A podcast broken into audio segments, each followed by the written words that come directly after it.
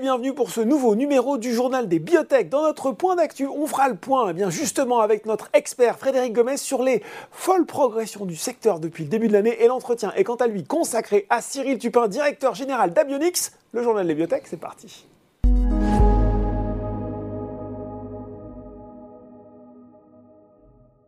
Et je retrouve pour mon point d'actu, et ça fait quand même super classe de le dire, live from New York. Et oui, Frédéric Gomez, analyse biotech chez Farmium Securities. Bonjour Frédéric.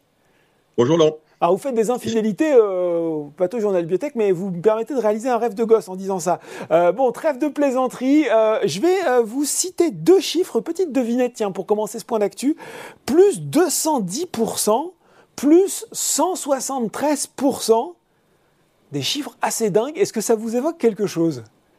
Bah, quelques noms français peut-être. Euh, Eh ben, Onxeo, Eritech, il y a des belles ouais. Exactement. Pour les, les- les investisseurs avertis, c'est la progression d'Onxeo et Eritech depuis quand? Depuis euh, le début de l'année. Alors, on voulait faire avec vous justement le point sur ces euh, progressions fulgurantes, parler aussi sans doute de progressions un petit peu moins fortes, mais quand même assez notables, euh, de, de Medincell et d'Inventiva. On va peut-être tout seigneur, tout honneur, commencer par Onxeo, euh, dont le parcours est euh, absolument dingue depuis le début de l'année, Frédéric. Alors il est dingue. Alors après, il faut mettre les choses en perspective, puisqu'on sait que les deux dernières années avaient été très compliquées. Donc Ouais. on était sur des baisses euh, au-delà de 50%. Donc, euh, donc les sociétés, il y a quand même pas mal de sociétés qui ont, qui ont- qui ont pas mal souffert. Après, le jeu pour les, pour les investisseurs, c'est d'essayer de savoir hein, sur une base de valorisation fondamentale quelles sont celles qui se trouvent en dessous euh, de leur valo fondamentale Mm. euh, suite euh, bah, à cette euh, correction sans doute un peu excessive hein, pour pas mal de titres. Et, et donc, bah oui, il y a forcément des rebonds euh, qui sont euh, énormes et, et qui ont poussé la valeur de certains, de certains titres euh, sur euh, des seuils euh, qu'on n'espérait plus il y a encore euh, 3-4 mois. Et donc, il y a une espèce de, de rattrapage. Alors, on va le voir, hein, mais euh, Onxio Eritech, il n'y a pas eu de choses vraiment fondamentales qui Ouais. peuvent vraiment justifier d'un- d'un d'un rebond aussi fort. Je pense qu'Eritech est un parfait exemple parce que la société a clairement dit qu'ils étaient en recherche de partenariats Oui. parce qu'ils ont plus de pipeline. Donc, euh, ils ont deux choses à monétiser. hein. Quelque part, ils ont leur cash, puisqu'ils ont encore une position cash, et puis leur, leur euh, listing à la fois aux US et, et en Europe. Mhm. Et on sait qu'ils sont en train de mener des discussions avec euh, différents différentes sociétés, donc ils cherchent une, solution. Alors ça peut être une société cotée en bourse comme une société qui est, qui est privée Mhm. et qui voudrait avoir un listing via une fusion avec euh, avec Eritech. Donc d'un point de vue technique, c'est plutôt bon pour eux Que le cours ait si fortement bondi en termes de parité pour éviter trop de dilution Mhm. si le PE se fait pour les actionnaires existants. Mais c'est vrai qu'Eritech, il y, a, il y a un fort rebond, mais sans vraiment news. Alors après, il y a les investisseurs qui parient sur le fait que ça fait six mois qu'ils sont dans un processus, que ce processus, il va bien finir par déboucher sur quelque chose, Mm. et qu'ils se disent que peut-être qu'on est proche d'un d'un dénouement.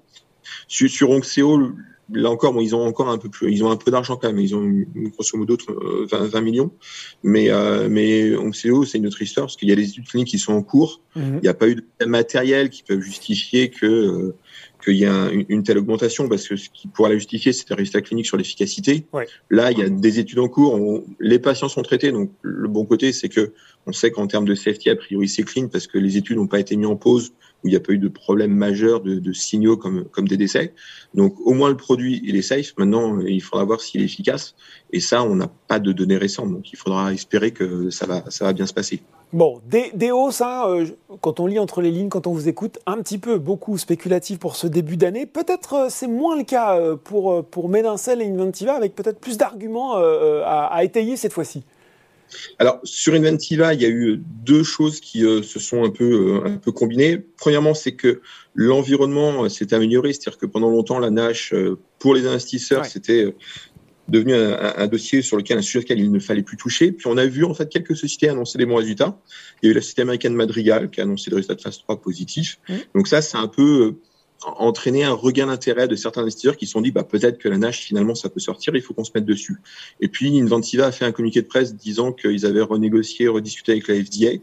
Donc ils ont amélioré en fait le design de la phase 3. Donc ces deux éléments combinés ont pu ramener certains investisseurs sur le en se disant finalement il y a un actif, il va peut-être sortir et, euh, et vu la valorisation, vu la- le cash qu'ils ont, c'est peut-être le bon moment pour pour rentrer dans dans Inventiva.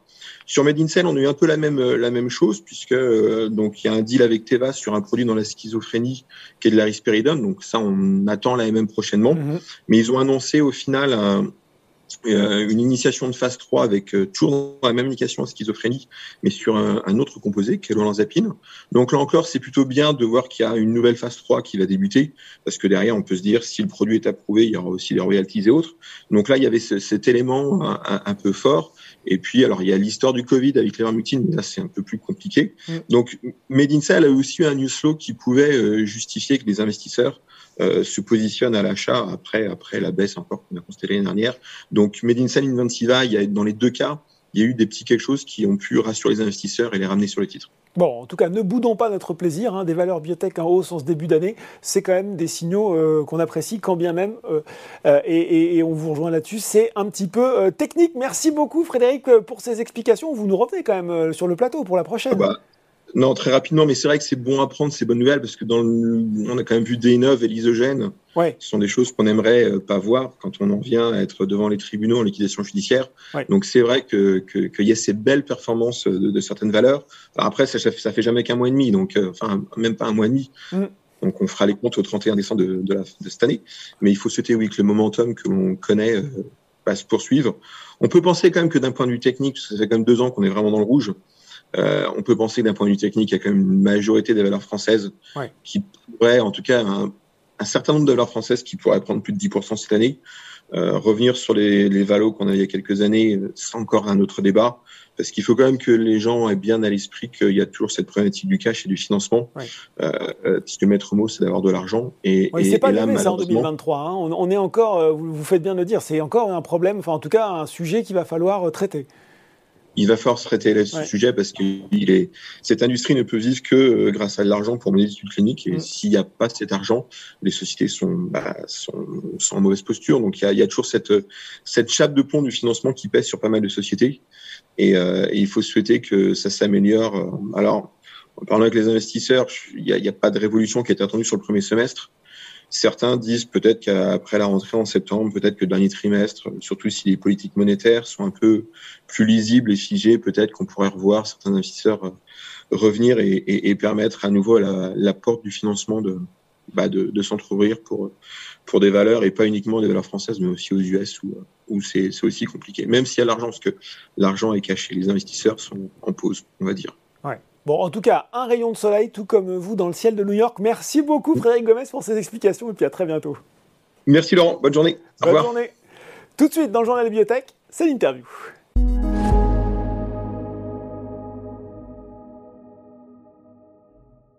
Et je reçois pour l'entretien Cyril Tupin, directeur général d'Abionix. Bonjour Cyril.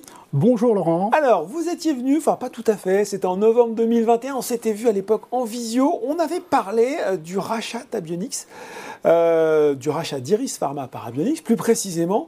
Euh, là, on se retrouve pour parler de l'actualité un petit peu plus récente d'Abionix. C'est paru il n'y a pas longtemps. On le rappelle, votre produit phare, c'est le CER 00 un, je vais essayer de le dire bien, mimétique entièrement naturel d'une particule dédiée au transport de lipides dans l'organisme, la HDL, hein, ce qu'on appelle aussi le bon cholestérol. Et l'actualité récente pour Abionix Pharma, ce sont ces données positives pour l'essai de clinique pilote de la phase 2A qui évalue justement votre produit comme traitement des patients sceptiques à haut risque de développer une insuffisance rénale aiguë est-ce que, Cyril, pour commencer, tout simplement, on peut euh, finalement revenir sur les objectifs de cette étude et votre première analyse des résultats? Bon, alors on va, euh, je vais revenir parce que donc vous savez depuis de, fin 2019, mhm. je suis directeur général de cette société sur un biomédicament. Euh, vous venez de le rappeler, et un biomédicament qui a une particularité, c'est que c'est la troisième protéine la plus abondante dans le corps humain, qu'on appelle l'APO1. Et ce qu'on a voulu dès le départ, c'était repositionner ce produit-là, en repositionnant ce produit-là d'abord dans des maladies rares, dont on avait parlé la dernière fois qu'on s'était qu'on s'était vu, qui ont donné suite à l'après à la à l'arrachat donc d'Iris Pharma, mm-hmm. qui est quand même le leader européen euh, donc euh, sous contrat avec un savoir-faire en ophtalmologie qui est exceptionnel. Mm-hmm. Et on a continué. Pourquoi? Parce qu'on est reparti, et c'est notre raison d'être, on est reparti vraiment des maladies rares, où du reste, on a offert historiquement le produit pendant six mois à tous les patients qui ont d'abord été traités en usage compassionnel. Et maintenant, on est parti sur des pathologies plus larges.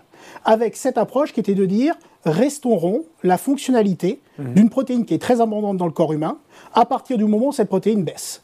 Et aujourd'hui, ce qu'on peut dire, c'est que dans le cadre du sepsis, qu'il soit d'origine virale ou bactérienne, vous avez un effondrement de cette protéine. Et quand vous avez un effondrement de cette protéine, c'est ce qu'on a tous entendu dans le cadre du Covid, vous avez cet orage cytokinique et c'est là qu'après vous avez beaucoup de difficultés et qui peuvent conduire jusqu'au décès. Donc ce qu'on a voulu faire, nous, c'était dans une étude clinique, une preuve de concept, mhm. puisqu'en fait c'est une petite étude clinique, c'est 20 patients, essayer de répondre à plusieurs questions. La première, est-ce que la l'innocuité, la mhm. sécurité de ce biomédicament était toujours aussi bonne, aussi exceptionnelle que ce qu'on a vu par le passé. Mm. Et je peux vous dire aujourd'hui qu'effectivement, on l'a vu. Pas de mauvaise surprise de ce côté-là. Pas de mauvaise surprise. Et on confirme qu'à partir du moment où bah, on réinjecte un biomédicament, on réinjecte une protéine naturelle, mm. je vais faire une comparaison. Hein. il y a un peu plus de 20 ans, c'est ce qui s'est passé avec les diabètes de type 1 et l'insuline. Mm. Donc nous, c'est un peu le même concept, sauf qu'on est parti dans des situations où en fait vous avez une baisse de cette protéine et il s'avère que le sepsis, c'est le cas. Ensuite, on voulait vérifier si le produit avait effectivement une efficacité, puisque nous, le principe de base, c'était de dire si on restaure une fonctionnalité, alors on devrait avoir des effets. Et enfin, c'est identifier la dose pour les études cliniques qui sont à venir et donc futures euh, que nous aurons sur euh, ce biomédicament CER001. Bon, la transition toute trouvée avec ma deuxième question. Euh, je crois qu'il y avait trois doses testées justement, 5, hein, 10 et 20 deux fois par jour. Est-ce qu'il y a une dose, est-ce qu'il y a un effet dose, est-ce qu'il y a une dose qui marche mieux que les autres? Alors, depuis 2020, aujourd'hui, on a déjà quatre publications. Euh, disponible mhm. de résultats cliniques. On n'a jamais eu de problème d'innocuité ou de tolérance. Ça, ce qu'on peut dire. Ce que je peux dire aujourd'hui, c'est qu'effectivement, la dose euh, mhm. telle qu'elle est aujourd'hui, on l'a identifiée dans l'étude mhm. clinique et qu'on n'a jamais eu encore de nouveau de problème de que ce soit d'innocuité, de tolérance ou autre. Donc oui, il faudra attendre la publication pour que vous sachiez le bon numéro. Mais en tout cas, il y aura des précisions qui seront données. Il y aura des précisions qui seront données. Donc aujourd'hui, euh, et il faudra. Vous m'aviez dit l'an dernier, euh, on va continuer à suivre. Il faudra continuer à nous suivre. Bah, pourquoi Parce que ah, il prend déjà rendez-vous pour le prochain numéro du JDT. Bah, très bien. Euh, pourquoi Parce que bah, on va avoir une publication. on a des données qui sont très intéressantes et on a, on a un embargo avec le journal dans lequel les résultats seront acceptés. là, du coup, vous allez peut-être me dire la même chose, mais il faut revenir un peu dans le détail. Vous l'avez dit, c'est une preuve de concept. Hein. Petite étude, 20, 20, euh, patients, 20 personnes. Euh, donc, on voit que le traitement, vous l'avez dit, rétablit ce taux normal euh, d'appoint. Est-ce que c'est corrélé à un effet biologique, médical réel? On parle, je crois, hein, de réduction rapide et soutenue des niveaux d'endotoxines et une réduction conséquente de la cascade inflammatoire par rapport au traitement standard de référence seul. Est-ce que là, peut-être vous pouvez pas me le dire, il y a déjà quelque chose de statistiquement parlant à ce niveau-là?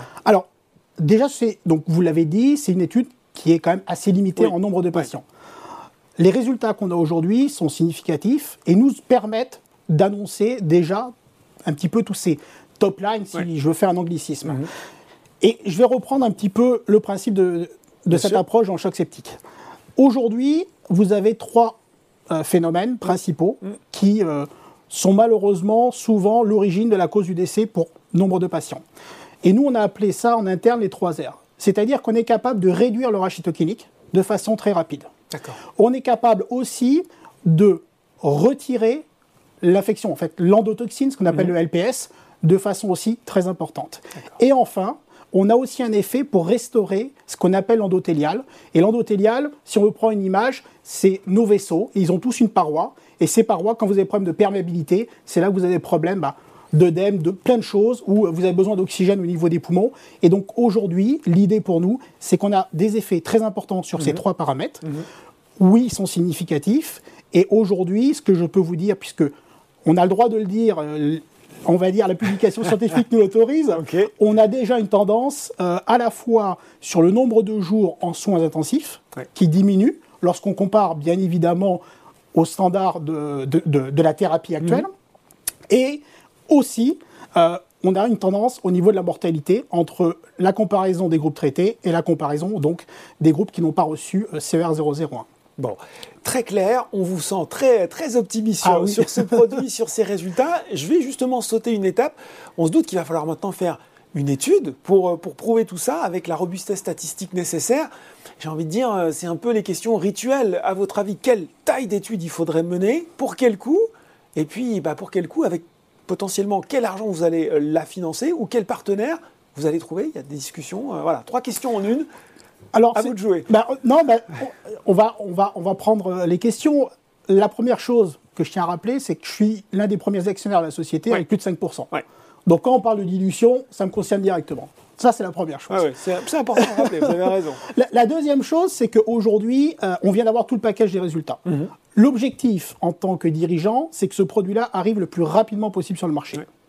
Lorsqu'on a des effets comme nous avons aujourd'hui, on va les discuter avec les autorités pour pouvoir envisager le maximum, c'est-à-dire est-ce qu'on peut faire une étude de phase 2B, slash 3. Est-ce qu'on peut optimiser le développement mhm. Notamment aux États-Unis, on appelle ça le fast track. Mhm. Il y a d'autres euh, options euh, similaires en Europe. Donc on va y discuter. Aujourd'hui, la primauté des discussions est en cours avec les autorités et je ne pourrais pas vous répondre aujourd'hui parce que de toute façon, ça va prendre un certain nombre de mois pour designer en fait cette étude qu'on appelle pivotale mhm. qui va nous permettre de. Même sur la taille, Cyril, à peu près quand même? Non ah, Sur la taille, on parle de quelques centaines de patients. D'accord. Mais euh, compte tenu des effets qu'on a aujourd'hui sur une toute petite étude comme on a eu sur 20 patients, on parlera sûrement pas de milliers de patients. D'accord. Voilà, de centaines, mais Pas, pas de milliers. Et donc ça, c'est ça, c'est vraiment pour la partie étude. Et enfin, aujourd'hui, vu les données qu'on a, je pense qu'on a l'option euh, d'avoir un partenaire mhm. pour faire un co-développement, pour faire euh, une co-commercialisation. Euh, on peut très bien imaginer des choses par région géographique au mhm. niveau mondial. Donc tout ça, c'est des choses qui sont ouvertes. Une fois encore, la qualité des données et sous accord de, confidentialité mm. avec ces entreprises pharmaceutiques nous permettront d'échanger et nous permettront de voir si c'est le bon partenaire ou pas. En tout état de cause, on va travailler sur un partenariat et on a déjà commencé. Bon, voilà pour ce chapitre. Il euh, faut parler de, Ah non, question aussi, vous avez parlé des autorisations temporaires d'utilisation. Où est-ce qu'on en est en France sur, sur ces autorisations temporaires on a continué à recevoir des demandes. Euh, donc euh, la maladie orpheline historique, c'est ce qu'on appelle le LK. Mhm. Vous savez, c'est une déficience rénale mhm. euh, pour lequel on a constaté, et aujourd'hui on sait qu'on stabilise la fonction rénale de ces patients-là, qui n'ont donc pas besoin d'être mis en dialyse, mhm. et donc on évite mécaniquement la transplantation. Et pour mémoire, il y avait une patiente qui, elle, en a plus bénéficié au niveau ophtalmologique, puisqu'elle avait un dépôt cornéen, et après quelques semaines de traitement, à peu près deux mois environ, mhm. elle a récupéré une vision claire et donc elle a pu relire et reprendre quelque part une activité normale, comme l'avait mentionné à l'époque le professeur Faguer. Donc aujourd'hui, euh, cette étape-là, on va, on la continue. On a reçu de nouvelles demandes. Qu'on a euh, aujourd'hui acceptées pour la plupart d'entre elles, je mhm. dirais. Mhm.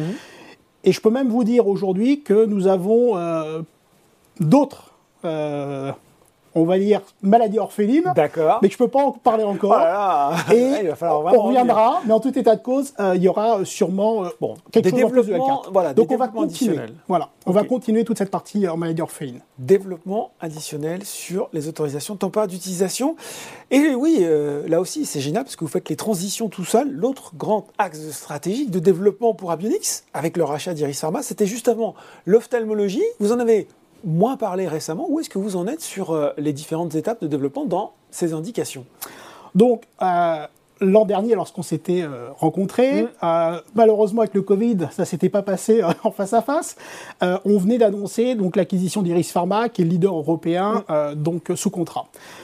Aujourd'hui, ça fait maintenant un an que les équipes, tout le monde a travaillé sur le projet, qu'on a identifié on a fait un screening, si je puis utiliser un anglicisme, pour vraiment identifier là où notre produit est le plus pertinent. Pourquoi? Parce qu'aujourd'hui, euh, les maladies ophtalmologiques sont principalement issues de problèmes lipidiques. Or, nous, ce qu'on a, si on veut faire une, image, c'est qu'on a un produit qui est un taxi qui mhm. va chercher des lipides. Et donc, ce qu'on a voulu, c'était vraiment optimiser en fait dans quelle pathologie et quels les développements on devrait faire. Ça a pris un certain nombre de mois. On a annoncé au marché qu'on reviendrait pour annoncer la stratégie. Mhm.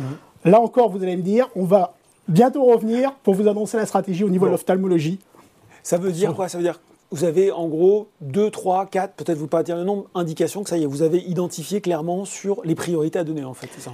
Exactement. C'est-à-dire qu'aujourd'hui, maintenant, on, a bien compris, si vous voulez, là où on avait la meilleure réponse, là où on pouvait optimiser notre développement d'ophtalmologie, et donc on va euh, bientôt pouvoir annoncer euh, comment on va mener tout ça à bien. Bon, alors les gens qui nous regardent disent bientôt, bientôt, bientôt. Qu'est-ce que ça nous donne en termes de... Finalement, quels sont les grands rendez-vous déjà que vous pouvez donner sur des fenêtres de temps? Peut-être pas des dates précises, mais aux actionnaires, aux investisseurs ou aux gens qui sont intéressés par Abionix bah, la première, ça va être principalement l'ophtalmologie, puisque aujourd'hui, euh, après Racers, euh, on va travailler activement pour pouvoir finaliser mhm. tout ceci. Ensuite, on va avoir la publication des résultats de Racers, qui va être importante. pourquoi? Parce que les gens pourront voir les fameuses p-value mhm. et se rendre compte de la significativité pardon, des résultats. Et en parallèle de ça, on va continuer à discuter avec les autorités euh, pour maximiser en fait l'étude de phase 2 2B 3 dont on aura besoin euh, dans le cadre du sepsis. Et tout ça, c'est quoi? C'est premier semestre? Euh, c'est trop tôt encore pour donner une fenêtre un peu plus précise? Non, ça prend un peu plus de temps que le premier semestre, ça c'est certain. par contre, au niveau du sepsis, là où on est très confiant, mhm. c'est que tout à l'heure, en introduction, je, parlais du sepsis viral et aussi du sepsis bactérien. Mm. Il ne faut pas oublier qu'on a annoncé, enfin on a annoncé, on a des publications maintenant euh, au niveau du Covid qui viennent aussi démontrer que dans cette approche du sepsis, qu'on soit du côté bactérien ou viral, on a des résultats très positifs. Donc ça veut dire qu'on est suffisamment en haut de la cascade pour pouvoir en fait espérer avoir des effets cliniques très importants dans les prochaines études dans le sepsis. Donc voilà, donc ça va prendre un petit peu de temps, euh, mais euh, comme comme souvent, vaut mieux pas brûler les étapes. Mm. Euh, il faut être très humble en biotech. Euh, aujourd'hui, on a la chance d'avoir un produit qui est un biomédicament, euh, qui n'a aucun problème de sécurité et qui est très efficace, tout du moins dès qu'on a cette protéine qui s'effondre en quantité très importante. Bon, bah, j'ai envie de dire, rendez-vous est pris. Vous venez nous commenter les prochaines nouvelles en 2023 bah, Avec grand plaisir. Merci beaucoup Cyril Tupin, directeur général d'Avionics, pour ces explications. Merci beaucoup. Le journal des bibliothèques, c'est terminé pour aujourd'hui, mais on se retrouve dans deux semaines pour un nouveau numéro.